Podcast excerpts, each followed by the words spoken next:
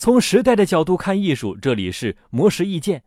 汪海林是中国电影文学会理事，国内知名影视编剧，主要编剧作品有《一起来看流星雨》《铁齿铜牙纪晓岚》《神医喜来乐》《铜雀台》等。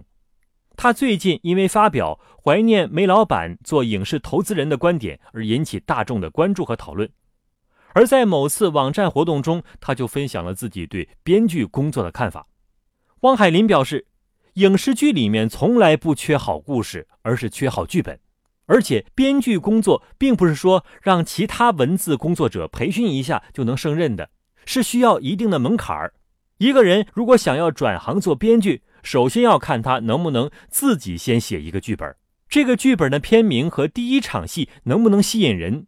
如果剧本有趣到能让专业人士一口气儿看完十场戏，那就已经赢了。虽然写出的剧本百分之九十不会被拍摄，但是由此却可以获得试写微电影、网络大电影或者网剧的机会，或者是成为一个编剧的助手。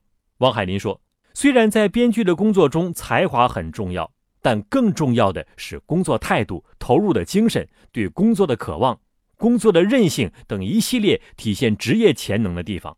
此外，汪海林还表示，当今影视界不能寄希望一个民间的天才拿出一个惊若天人的剧本，而是要先发现一个有趣的故事。这样的故事在生活中并不少，但是难度却在于如何写成一出戏。一个电影需要一百场戏，每一场戏都来自于剧本，所以剧本就需要让其中的每一行字都可以拍出来。以上内容由模式意见整理，希望对你有所启发。魔石意见每晚九点准时更新。